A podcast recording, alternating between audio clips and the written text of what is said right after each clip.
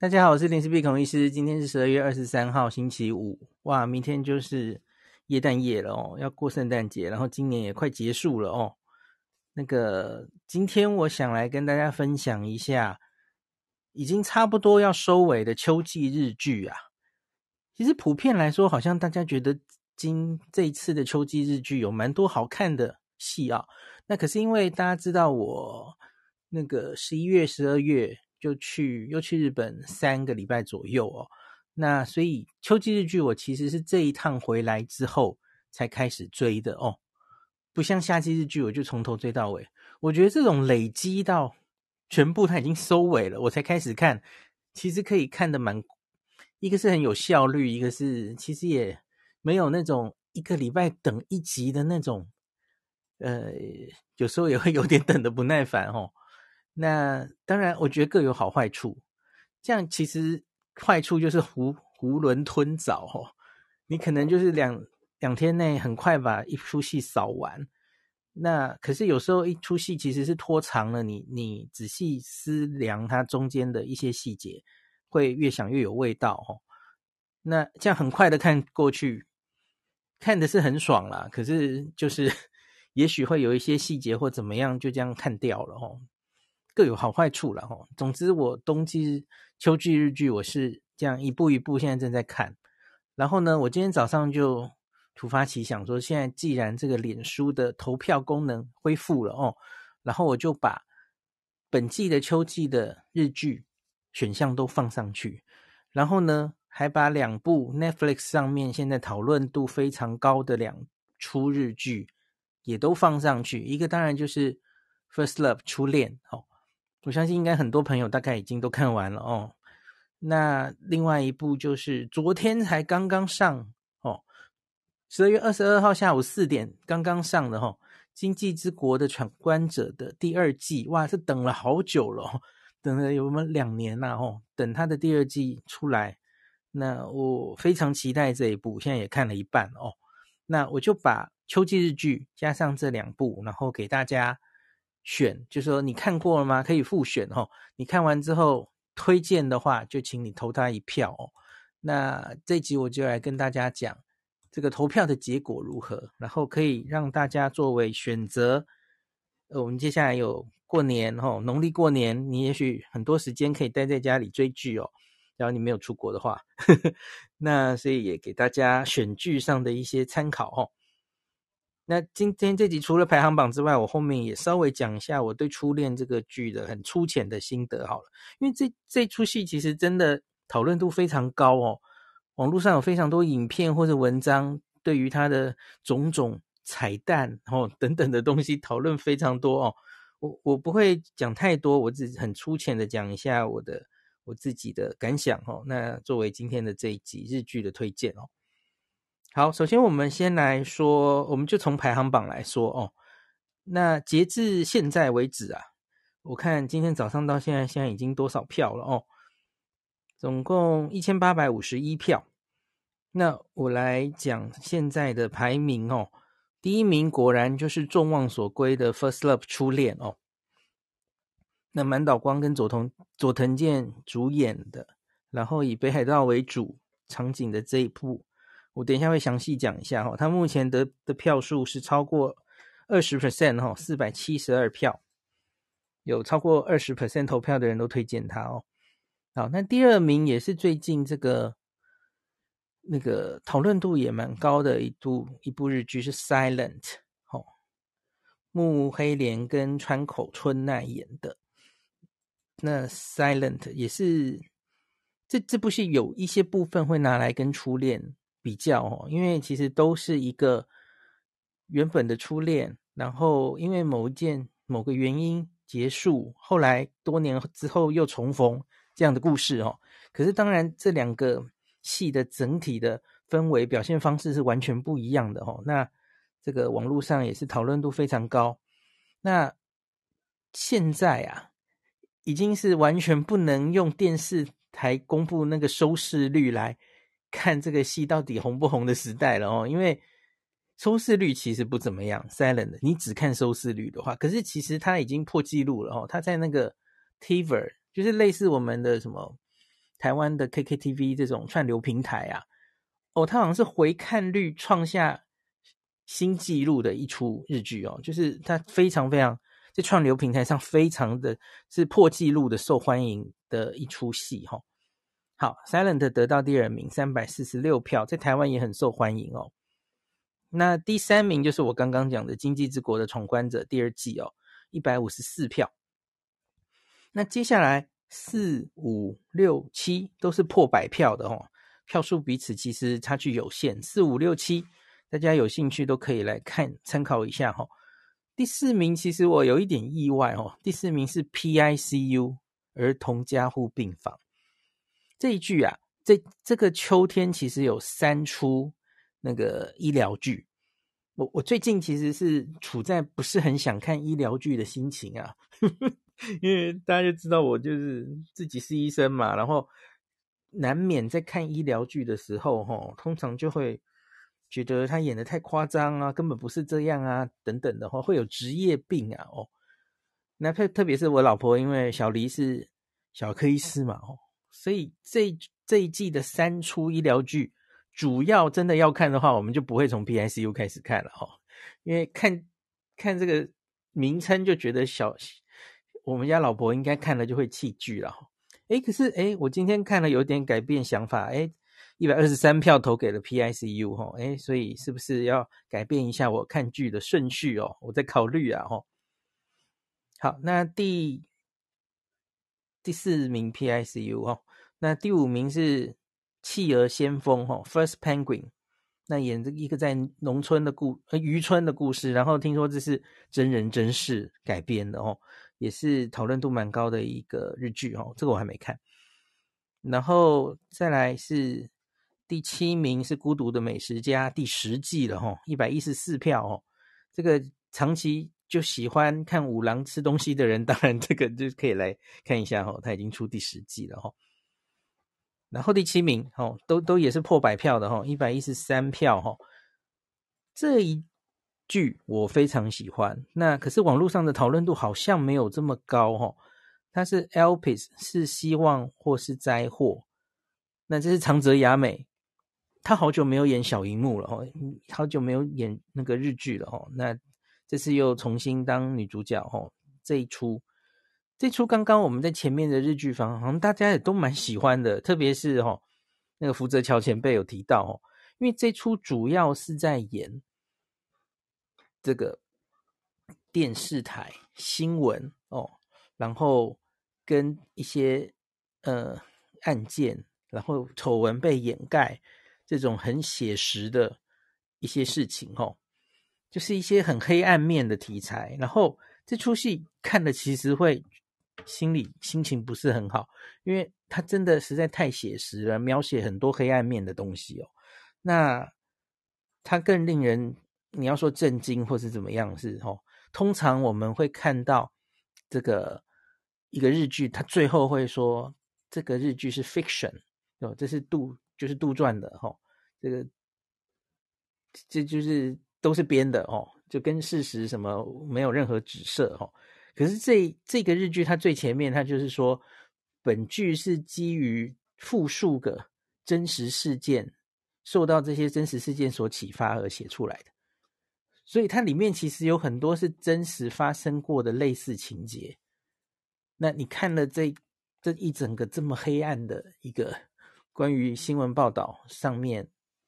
哦，那个上面的人来压压新闻，然后上面的 这个。长官自己自己怕爆出来出事等等的哈，你就会对我们的新闻自由呃产生怀疑等等的哈。我觉得做新闻的人一定要来看这一出哦，看了可能心情不会很好就是了。那长泽雅美演的，他的收视率其实也不是很好哈。我网络上看好像也没什么人讨论，可是这出其实我真的蛮喜欢的哦。那倒是有人觉得他后来走向那前面蛮精彩的，后来好像收尾有一点。嗯，不太好。他其实还有最后一集还没播了哦，再给他一点机会哦。好，OK，我们现在讲到了四五六七名都是破百票，那再来我们讲五十票以以上的哈，后面还有八九十十一哈，这五五个我就念一下哦。接下来第八名是灵媒侦探陈总翡翠，八十二票。那再来是阿童之童，这是演一个玩具公司的故事哈，这是山崎贤人演的哦，有八十一票。那再来是诈欺猎人，五十八票。诈欺猎人是重新演这个当年山下智久演的诈欺猎人重置这样子哦，五十八票。再来是两个医医疗剧落在这里哈，祈愿的病历表五十二票，然后再来是 The Travel Nurse 五十一票。The Travel Nurse 好像其实收视率还蛮高的，在这一次的秋季日剧里面，只是没想到我在我的粉专这次投票它有点低分哦，五十一票。好，那最后就只剩下四四个日剧了哦。有这四个日剧里面，其实有两个我已经看完了哦。那倒数第四名，为亲爱的我致上杀意，四十四票而已哦。我这次从日本回来看的第一部是这个，因为我那时候心情有点想看一些悬疑推理剧哦。其实我觉得不难看了哈，里面又有门邪麦，然后我觉得还不错。其实，嗯，我觉得大家。时间多的话 可以看，我我其实没有对这一句觉得不好看或太失望这样子哦，四十四票而已。那还有一个 Japanese Style 二十三票，这出戏其实我是用很新，这个 KKTV 有，我是用很轻松的心情把它看完的。它其实蛮特别的，它是仲野泰克主演哦，然后它是介于。戏剧跟舞台剧之间的一种表演方式，然后它是 live 的，一次成功不 NG 的。然后我我觉得其实还蛮有趣的耶，描述一个这个离家的浪子，然后回头回来想要继承一个乡下的温泉旅馆，然后那个旅馆里面的很多人的互动的故事，我其实觉得还蛮有趣的啊，有点像在看舞台剧这样子哦，很轻松的。就可以看完，他好像还剩下最后一集还没播。好，那倒数第二名是本田翼主演的《为你绽放的花》这样子。那这一部只拿到了十五票。这一部哈，我我在这个排行榜里面我自己有投票，我看过了，现在看了不一定有看完了哈。我看过了五集，呃，对不起，我我看了一二三四五六。我现在已经看完，或是看过六六出了嘛？我基本上都推荐，就是《First Love》、《Silent》、《经济之国》看一半哦。那《Elpis》是希望或是灾祸，为亲爱的我致上杀意，《Japanese Style》这些我我看完了，我都觉得可以推荐给大家哦。当然推荐程度不一样了哦。我最推荐的大概还是就是现在的前三名，我都都很推荐哦。那《Elpis》我也很喜欢，推荐程度大概是这四出最最高。那我目前已经看完了，唯一可能不会想推荐给大家的，就是为你绽放的花。这出戏齁，应该他他很吃题材啊。他是演一个那个男团出道，然后出道好多年都没有大红，然后在奋斗的过程这样子哦。然后本田翼当他们的舍监这样子哦。他其实从设定开始就。就不对了，因为我看到日剧版有很多人写这这出戏的心得，其实都是在吐槽，就是说一他设定有好多不合理之处这样子哦。那当然也有人在讨论的是本田翼跟高桥文哉到底谁的演技比较差哦，这是成了 Twitter 上的 关键字这样子哦。那这出戏收视率也很烂，可是我觉得，如同我刚刚说的哈，现在你。这个戏受到注目的程度，真的不能只看收视率了。因为我看哦，因为这出戏里面就是有一个男团嘛，他们还真的聚集了这个七个人的团体，然后其实受训了一年，然后就是期间限定，在这个播日剧的期间，他们就推出了很多，上了很多音乐节目，推出 MV 等等哦，就好像实实际上真的出道了这样。然后像高桥文哉。原他是演员嘛，吼，很有名的。他在那个最爱演吉高由里子的弟弟哦，大家应该都记得哦。那高桥文哉原原本是一点舞蹈或是唱歌的基础都没有的，可是他就是在为了这个戏就是有跳舞，然后我看有有些人觉得他跳的很不好，我觉得还好啦。那我觉得这个男团的歌真的不错诶，大家可以自己去听听看哦。那我看在 YT 上面哦，他们发的这些 MV 或是这个，哦，那个点阅率都有几百万呢，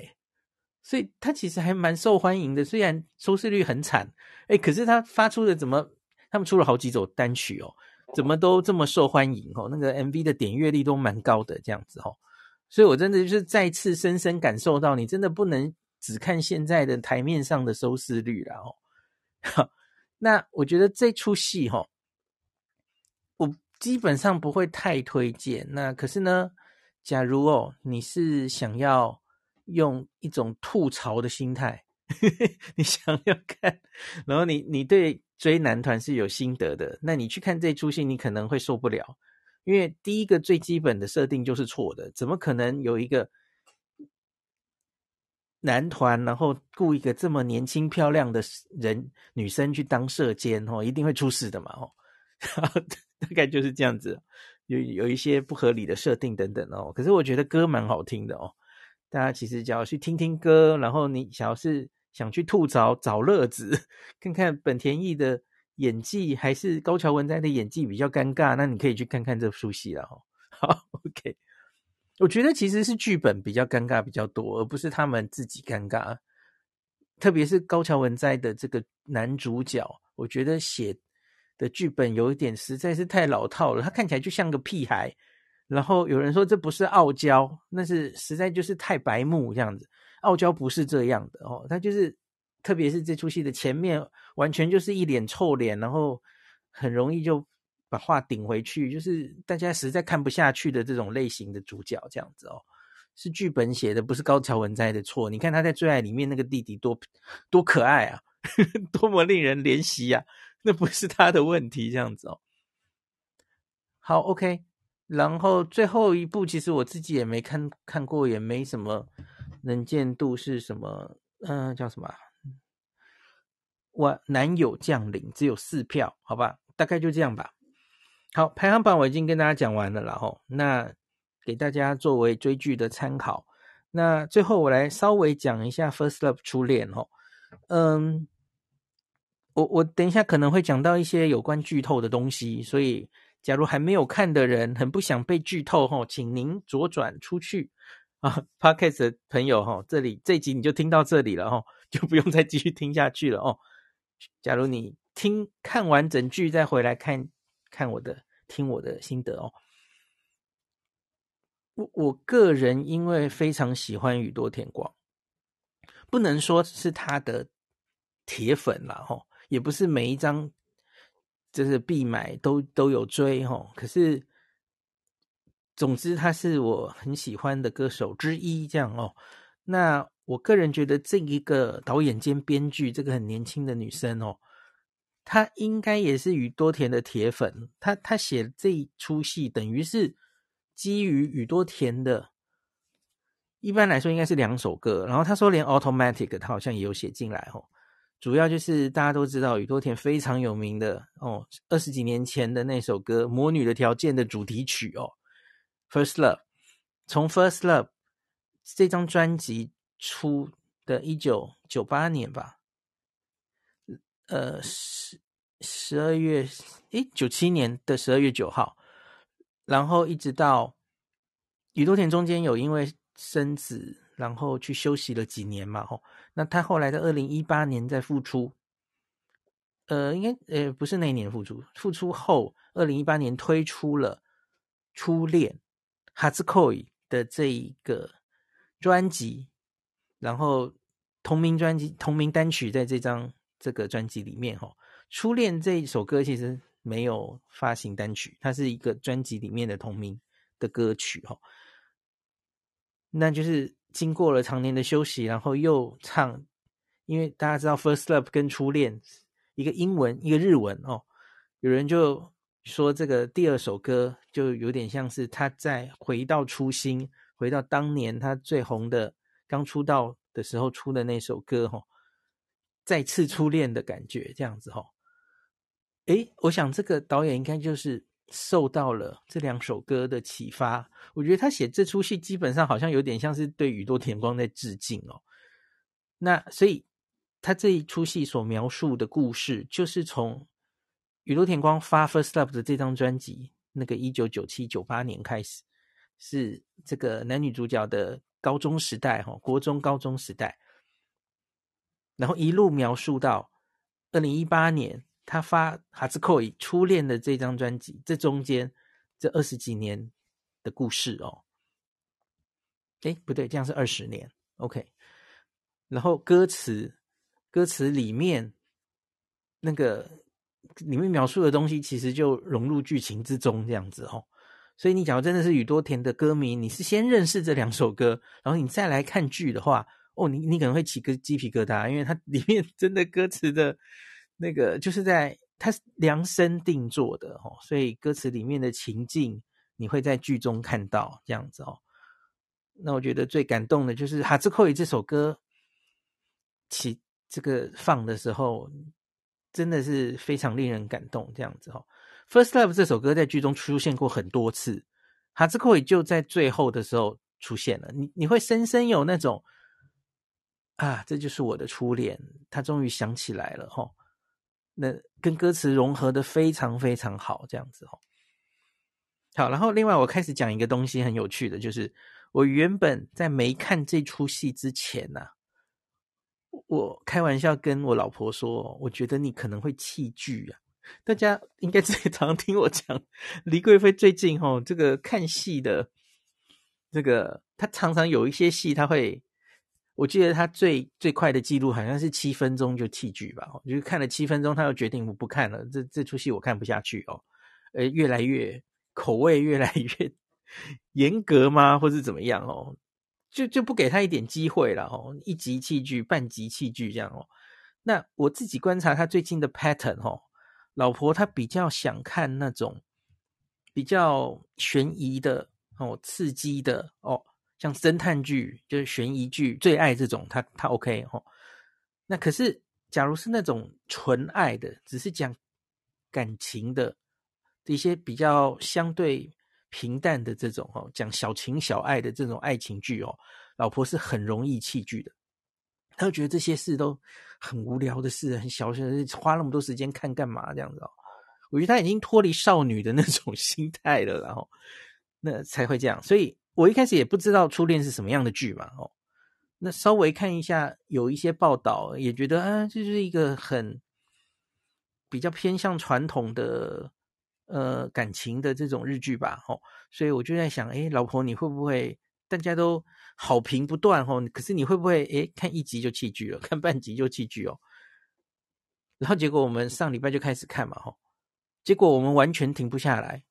老婆超爱这一出哦，哈。越看越有味道哦，它不但没有弃剧，我们是几乎应该是两天内就全部就把它追完哈，完全停不下来。那老婆是这样跟我解释的哦，她说她觉得她看这一出不是单纯的简单的爱情剧，不是，她觉得这一出哈，我刚刚讲到了，它横跨二十年，然后它的描述方式哈比较特别。这不只是用倒叙法形容，这这出戏是在不同的时空、不同的年代哦，不同的地方，然后同同样人发生的一些故事，可是它是同时在进展的，它有好多线在描述这些故事哦，它一下在二十年后，一下又回到二十年前，然后我觉得它特更手法是这样子的，它会一个一个把过去的事情带出来。然后就可以解释你前面看到的事情，所以老婆形容她觉得这个有一点悬疑，她觉得有一点像在看侦探剧一样哦。你前面看到了，诶，你会好奇为什么这个男女朋主角遇到的时候，在二十年后遇到的时候，女主角好像一副完全不认识他的样子哦。你看到后面才知道，哦，原来是前面他发生了什么事哦。这只是举个例子，那这样子的东西，其实在剧中屡见不鲜。他埋了很多东西在前面，那很多东西在后续，在讲故事的时候，你就会恍然大悟哦，原来他是这样子的哦，原来他是这样才想去从军的，原来他是这样，哦，怎么样怎么样哦，那他埋了非常多的梗哦，这个编剧很用心。然后呢，这样子的描述方法，我在网络上有看到，《初恋》这个剧不是完全一面倒的好评哦，也有人觉得我第一集就看不懂，然后第一集看了三次都睡着，就实在追不下去了吼。有这种声音哦，吼，我完全能理解为什么有这种声音，因为我刚刚说的这种多多个时间轴同时描述，然后你看这个男女主角，年轻的男女主角。跟长大的男女主角还是不同人演的吼，那种有脸盲的人，然后然后不同的时间线同时进展，然后你会跑来跑去搞不清楚的。有一些人会对于这种剧，因为他需要动一点脑嘛，然后最后把整个拼图拼起来，这种戏不是这么容易看懂的啦。那我我爸爸就是这样的人，我爸爸从以前到现在啊，我爸爸已经去世了，然后他可是他以前。我们只要看到这样倒叙法的 倒叙法的这种电视剧或是电影，我爸爸就是从头睡到尾，他就完全看不懂这样哦。所以我能理解有一些人对这样的剧可能会看不懂。那可是也因此啊，这个剧啊，现在很多人其实在二刷三刷，因为你回头看，你前面已经看过一次，大概知道之后哦，你回头就会。哦，原来这个时候这样演是因为这样哦，结果这出去就变成一个神剧。你们知道神剧常常就是发现他埋了好多彩蛋哦，然后这个剧可以看两次、三次都有不同的感受。常常很多人都是这样描述神剧嘛哦，很多剧其实是看完一次觉得诶爽爽完了哦，看完了很开心啊，结束了，什么都没有留下。初恋很显然不是这样的剧哦。那个网络上现在有很多影片或是文章在描描述这到底他藏了哪一些梗等等的哦，真的很多，我就不赘述了。大家有兴趣都可以自己去找来看了哦。那我觉得真的是可以一直想到，而且后劲很强，就是你已经看完了，那可是你会一直想，哎，这这出戏的前面那个时候那样演。原来是这个原因啊！哦，然后像我这几天又看别人在讨论，我才想起，哎，真的有越来越多的感觉出来，包括了这个导演，我觉得他真的很有想法。比方说，因为个性，他就故意呀、男女主角连服装的颜色，整个家庭服装的颜色都是有想过的哦。男生的那种个性，他就让全家人都穿大红色系等等的哦。然后女主角可能因为一一路以来这种命运上的问题，她就比较忧郁一点，她就是偏蓝色色系，类似这样哦。他有很多这种很有想法的安排，这样子哦。好了，反正就大概我觉得这出戏，我因为是宇多田光的粉，我我是觉得非常非常好看了哦。那可是假如。你原来也不怎么认识宇多田光，我不知道有应该也有这样的人哦，比较年轻的朋友，First Up 搞不好你都没听过哦。去掉这种对歌的连结，然后再单独看到这个剧的话，我不知道这样的朋友会不会觉得这出戏好看哦？可能那个感动就没有我那么多了吧，因为我我觉得，假如是像我一样经过 First Love 的那个年代的人，看到这出剧应该都会非常有感觉。特别是它中间其实还有把很多大事大事都演进来，对不对？像是去伊拉克 从军啦，哦，然后二零一一年三月十一号发生的东日本大地震啊，哦，这个事情我在看他们在二零零一年，然后他们埋了一个时光胶囊。三月十一号约定十年以后要去开，我就忽然想到，哎，十年后，十年后要开那天是东日本大地震，我马上就想到了哦。所以，然后最后他连我觉得也是很心酸的是，他连那个新冠疫情都演进来了哦。就是男女主角这三年，这个当然在剧中是很快的就过去了，可是你想想看，他们好不容易重逢了。然后在第八集结束的时候分开，哦，然后又经过三年的疫情，这中间实在是，这个上天要折磨他们到什么地步哦？你想想看，他们中间受的折磨这样子哦。那我最后讲一个，我觉得这出戏还有一个有趣的地方是，大家常常在讲这种戏的时候，都会想说，哎，希望这个到最后几集的时候，他们会说，哎，希望导演给他们一个 happy ending。那也有人觉得日剧不是，就是希望一个剧会。那种开放式的结尾，哈，就是不要讲的太明啊，或怎么样，或是也也有一些是悲剧结尾嘛，吼。那我觉得这出戏呀，这个他故意给了大家两种结尾的感觉。假如这出戏就结束在第八集呀，他其实也可以，就没有第九集的话，像是网络上有一些声音会觉得，他们反而觉得第九集是多的，有点。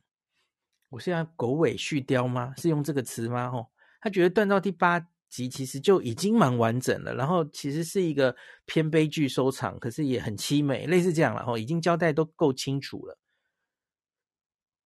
那可是像我啦，吼，我是偏向希望能看到快乐结局啦，我很俗啦